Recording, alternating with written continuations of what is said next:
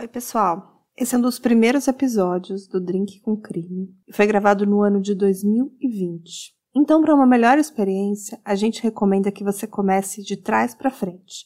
Pode começar lá pelo episódio 100, 120, que vocês vão achar mais bacana. A gente está reeditando esses episódios antigos para que tenha uma qualidade final de áudio um pouquinho melhor. Mas a gente ainda estava aprendendo. Então, por favor, tenha um pouquinho de paciência, tá?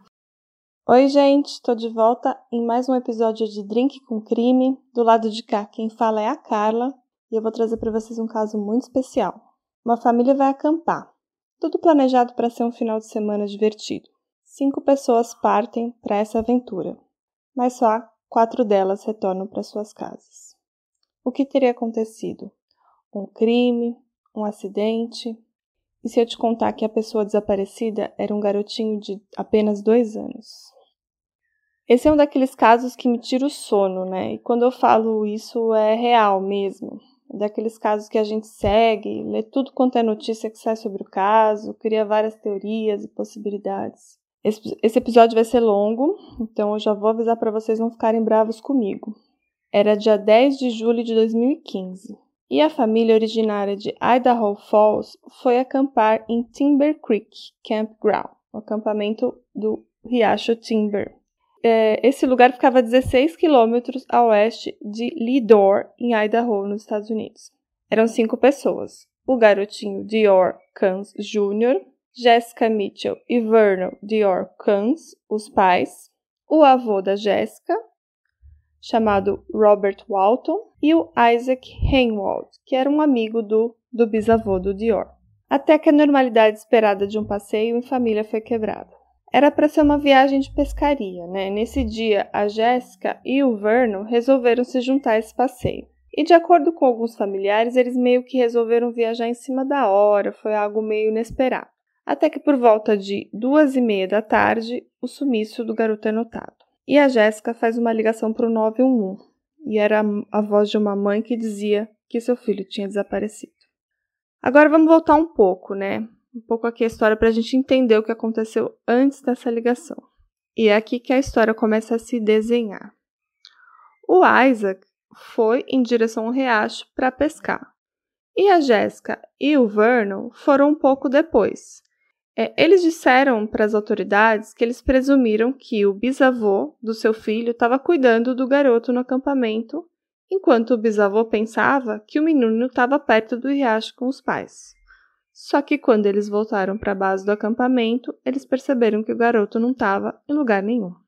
E aqui eu vou fazer uma pausa para falar um pouco do bisavô da Jéssica. Ele era um, um, senhor de idade, né, com a saúde um pouco debilitada. Ele, inclusive, fazia uso de um respirador, tá? E um tambor de oxigênio. E de acordo com os pais, é, quando o Dior desapareceu, ele estava vestindo uma jaqueta camuflada, uma calça de pijama azul e botas tipo cowboy. Aquelas botas de couro com a ponta um pouquinho mais fina, né? É, as primeiras evidências da, da investigação foram essas ligações dos pais para o 911, algumas entrevistas que os policiais fizeram com os presentes, e muitas provas que foram coletadas desencadearam numa investigação que deixou mais perguntas, mistérios, do que respostas. De acordo com os pais, depois que eles perceberam o sumiço do menino, eles procuraram nos arredores por mais ou menos uma hora. E aí então eles fizeram a ligação para a polícia. Obviamente que todos ali presentes foram entrevistados e investigados. Os pais afirmam desde o início que eles não sabem o que aconteceu com o filho. E o Isaac e o bisavô também disseram que não têm noção de onde o menino estava nesse tempo todo. Então, muitas especulações foram feitas, a vida de todas as pessoas envolvidas foi meio que virada de cabeça para baixo, e as buscas seguiram por meses e anos, e até hoje seguem buscando o garoto. Nesse intervalo, o Robert Walton, o bisavô, ele faleceu. Ele morreu em junho de 2019. E durante todos esses anos de busca, os familiares recorreram a alguns investigadores particulares também, e eu vou falar bastante sobre isso, então guardem essa informação. Mas para entender o caso, a gente tem que saber um pouco mais sobre essas viagens e essas pessoas que estavam envolvidas, né? E o que, que elas estariam fazendo quando o garoto desapareceu. Então, o grupo chegou no acampamento na quinta-feira à noite, tipo, bem tarde, quase meia-noite. E aí eles foram diretos dormir. Na manhã seguinte, por volta de meio-dia, o Vernon, a Jéssica e o garotinho teriam ido a uma loja de conveniência ali para fazer algumas compras, que fica um pouquinho distante. Na verdade, eles, eles iriam sair para comprar absorventes para Jéssica, comida, abastecer o carro e esse local ficava mais ou menos de 30 a 40 minutos do acampamento. O lugar se chama Stage Shop, em Lidor. E depois das compras, eles teriam voltado para o acampamento e aí então foram pescar. Quando voltaram, o menino tinha desaparecido. Então, naquela sexta-feira, o bisavô estava ali pelos arredores do trailer, vendo as montanhas, a paisagem, os pássaros, e às vezes ele entrava um pouco para descansar no trailer, às vezes ele saía. Ele disse que deixou a porta aberta. E o Isaac disse que saiu para pescar no riacho e quando ele voltou já estava aquele caos, assim, já sabiam que o Dior tinha desaparecido.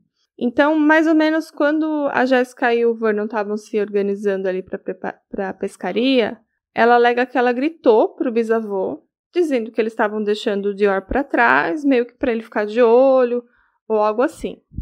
No entanto, o bisavô afirmou que ele nunca ouviu o chamado da Jéssica e que não sabia que ele era responsável pelo garoto. E 30 minutos depois, quando é, a Jéssica e o Verna voltaram do riacho, que eles soubem que o menino estava desaparecido. Mas onde ele estaria, né? Onde ele poderia ter ido em tão pouco tempo? E aí começam é, as especulações na mídia e tudo mais. O caso cresceu muito rápido.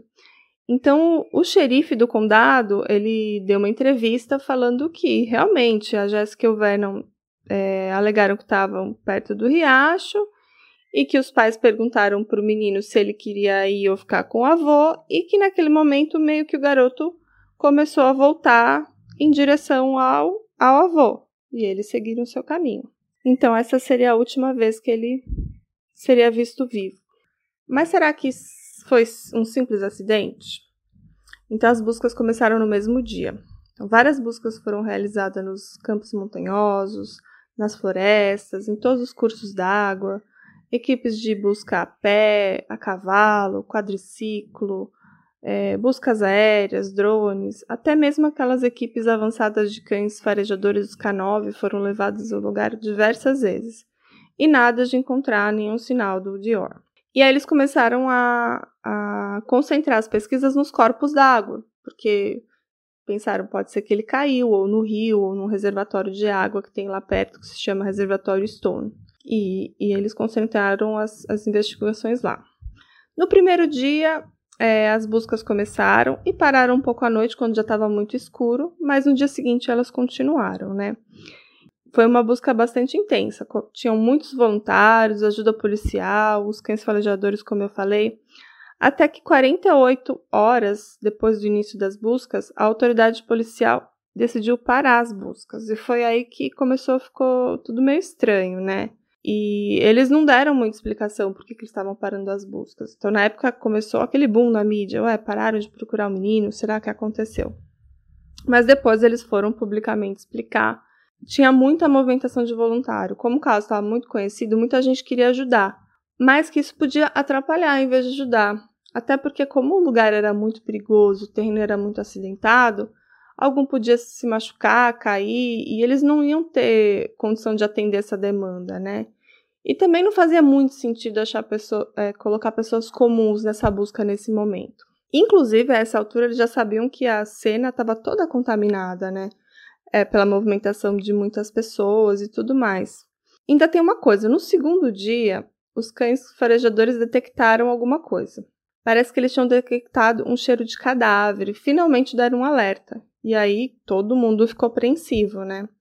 Isso aconteceu perto desse reservatório de água Stone. E obviamente todos os olhares foram direcionados para lá. Só que. Então, lembra que eu falei que a área estava toda contaminada e que muitas evidências podiam estar remexidas ou mascaradas, as áreas tinham que estar devidamente preservadas, mas isso não aconteceu. O que se sabe é que os cães alertaram foi uma outra coisa, que fez com que o auxílio dos voluntários fosse interrompido de vez. Parece que alguém não se tem o nome nem nada. Durante as buscas, aproveitou que estava por lá e jogou as cinzas de algum familiar ou de alguém querido lá nesse reservatório. Então, aquela pista que os cães tinham dado não tinha nada a ver com o menino. E pode até ser que essas cinzas já estavam lá antes de ele desaparecer, né? Mas ninguém realmente sabe. Mas isso fez com que é, repensassem toda a abordagem é, da investigação. Talvez a pessoa que fez isso nem fez de forma proposital, mas por conta disso, vários dias de busca, tempo e dinheiro foram gastos. Hey! Você se interessa por crimes reais, serial killers, coisas macabras e tem um senso de humor um tanto quanto sórdido? Se sim, você não está sozinho. Se você precisa de um lugar recheado de pessoas como você, venha conhecer o podcast Pátria Amada Criminal. Todas as semanas tentamos entender o pior da humanidade. Nesse processo, a gente ri, chora, fica brava, fofoca, porque afinal de contas é assim que a gente fala quando está entre amigos. Suas novas melhores amigas trevosas estão aqui, no Pátria Amada Criminal. A essa altura, o caso estava muito famoso. E durante todos os anos desses, desse caso, passaram é, pelo menos três investigadores particulares conduzindo sua própria investigação em paralelo com a polícia, né? Mas nenhuma prova sólida do paradeiro do Dior foi apresentada. Até que as investigações tomaram um outro rumo. E se o Dior nunca esteve naquele acampamento? E se aquilo foi uma situação criada para encobrir alguma coisa? Será que mais alguém, além dos quatro adultos na viagem, viram o garoto? Então as investigações se concentraram naquela saída do grupo lá para a loja de conveniência. Será que essa viagem foi usada para encobertar um crime? Ou será que o garoto só saiu andando e se perdeu? Será que ele se acidentou? Será que ele foi sequestrado? Então, muitas hipóteses foram levantadas. E aí, nessa hora, começaram a perceber que tinham muitos relatos contraditórios, buracos nas histórias, mentiras. O passado de alguns ali presentes foi remexido, e a história fez tomar rumos que deixa tudo mais nebuloso. Havia pouco ou nenhuma evidência de que poderia haver um crime, ou tinha acontecido um crime ali. Ou será que tinha? Então, esse caso é um caso muito, muito controverso, né? E ele tomou grandes proporções e a falta dessa evidências, das evidências físicas fez surgir muitas especulações que talvez o garoto nunca tivesse nem ido nessa viagem lá para o Timber Creek. E o próprio xerife disse que a história que eh, eles contaram para o FBI e para o xerife eram um pouco diferentes, né? Até coisas bem simples, por exemplo, ah, onde que está o cobertor favorito do garoto? A Jéssica falava uma coisa, o Vernon falava outra. Então tinha muita inconsistência e tudo deixava tudo muito mais nebuloso, né? E ainda tem uma parte com muitas informações bem conflitantes que eu vou falar, né? Lembra daquela parada na, na loja de conveniência? Obviamente, ele teriam testemunhas para dizer que o menino estava com eles, que ele estava bem e tudo mais, né? É, passado um tempo, eles resolveram finalmente ir atrás dessas testemunhas. E o balconista da loja realmente disse que viu o Dior, né? Viu um menininho, um loiro com as mesmas características dele. Só que não por volta das 13 horas, que é o horário que o Vernon falou, que tinha que ser uma coisa mais tarde, por volta das 18 horas. E na hora o Vernon é, alegou que ele provavelmente estava enganado, que isso não faz muito sentido, e essa é uma das alegações que foram questionadas, né? E ainda nessa parada, de acordo com o Vernon, o garoto teria visto um caminhão de entrega de cerveja que estava parado e que o menino ficou encantado com ele e que o motorista achado, tinha achado o garoto uma gracinha, né? E até deixou o garoto subir no caminhão. E claro que a polícia foi atrás desse caminhão e desse motorista. E para nossa surpresa, ele disse que não tinha ideia do que ele estava falando que isso nunca aconteceu, que ele nunca viu o garoto e que jamais colocaria ele na cabine do caminhão, até porque isso era uma violação das regras da empresa que ele trabalhava. E também teve um depoimento da Jéssica que falou que tinha um cara brincando com o Dior pelo vidro do carro, sabe? Enquanto abastecia. E também acharam esse cara, e o cara falou que também nunca viu esse garoto no carro. Ou seja, a polícia agora tinha muito mais motivos para apontar os dedos para os pais. Então, a diferença nas histórias entre os pais, as discrepâncias das declarações, elas se tornaram públicas, né? E a mídia começou aquele burburinho. E as autoridades também disseram que ambos tinham se recusado a diversos testes de polígrafo. E depois eles fizeram e parece que eles falharam. E como resultado, tanto a Jéssica quanto o Vernon foram é, mencionados suspeitos, no caso, no ano de 2016, em janeiro. O xerife do condado de Lemwick, que é o Lynn Bowerman, ele fez diversas declarações polêmicas, eu vou falar algumas aqui, né? Acredito que os pais estejam escondendo algo. Não há dúvida na minha mente. Demos a eles todas as oportunidades de explicar se foi algum tipo de acidente e eles não o fizeram. O Borma acredita que o caso tem que ser um homicídio e não acredita que o menino esteja perto da área onde ele supostamente desapareceu. O menino supostamente estava usando botas de cowboy que eram um tamanho grande demais para os seus pés e que supostamente escorregavam, né? E isso é uma das coisas que se fala bastante, porque ele estava usando as botinhas bem grandes. Então, às vezes, quando a Jéssica pegava ele no colo, a botinha caía. E isso é muito usado para refutar a teoria que talvez ele fosse atacado por um animal de grande porte, por exemplo, um leão da montanha ou algo assim, ou até mesmo, sei lá, alguém foi lá e sequestrou ele, pegou ele no colo, saiu correndo com ele, essa bota também teria caído. E tudo isso é bem polêmico, né? Mas mesmo com as pessoas apontando muito para os pais, nenhum nunca confessou o crime, aparentemente. E parece que a família, com o tempo, foi distanciando da comunidade, que antes ela considerava importante. Ela deixou de participar tão ativamente na mídia e todos seguiam perguntando onde que está o Dior Cans Jr. Até aquele momento, os, os dois sempre apareciam de mãos dadas, chorando, dando entrevistas. Aí as suspeitas contra Jessica e o Vernon começaram a aumentar. Em algum momento, eles começaram a se culpar ali mutuamente. Um dizia achava, que achava que o outro podia estar envolvido no desaparecimento. Depois a Jéssica falava que eu achava que o Vernon podia estar envolvido. O Vernon falava que a Jéssica podia estar envolvido. E aí o, canal, o casal finalmente se separou mesmo de vez. E logo depois, um tempo passou e a Jéssica também casou de novo e eles deixaram um apartamento do antigo casal abandonado. Um tempo depois parece que o Vernon também casou, mas antes disso aconteceu uma coisa importante, né? Eles deixaram de pagar as contas e eles perderam esse apartamento, meio que foram expulsos lá, né? E aí os investigadores foram autorizados pelo proprietário que alugava o imóvel para eles a entrar lá e pegar tudo que tinha disponível que podia ser usado talvez como evidência, uma prova e tudo mais. E aí então eles fizeram uma descoberta. A jaqueta que o Dior Júnior supostamente estava usando no dia que ele desapareceu estava lá. E também outros itens que poderiam incriminar o casal. Eu vou parar por aqui hoje. Essa é a parte 1 que é bem longa, mas é mais uma introdução mesmo. A parte 2 vai ter bastante informação importante, vai ter muitos detalhes, principalmente sobre o que as, os investigadores particulares conseguiram é, encontrar nas pesquisas deles. Eu espero vocês no próximo episódio e espero que vocês estejam gostando do nosso canal. Aproveite e siga a gente no arroba no Instagram. Ouça a gente, siga a gente nas plataformas de podcast. E se você puder ouvir a gente pela Orelo, lá é bem legal porque eles pagam umas moedinhas pra gente. Dá muito trabalho criar esse conteúdo. E eu espero que vocês estejam gostando, que eu faço isso aqui com muito amor, tá bom? Então até o próximo.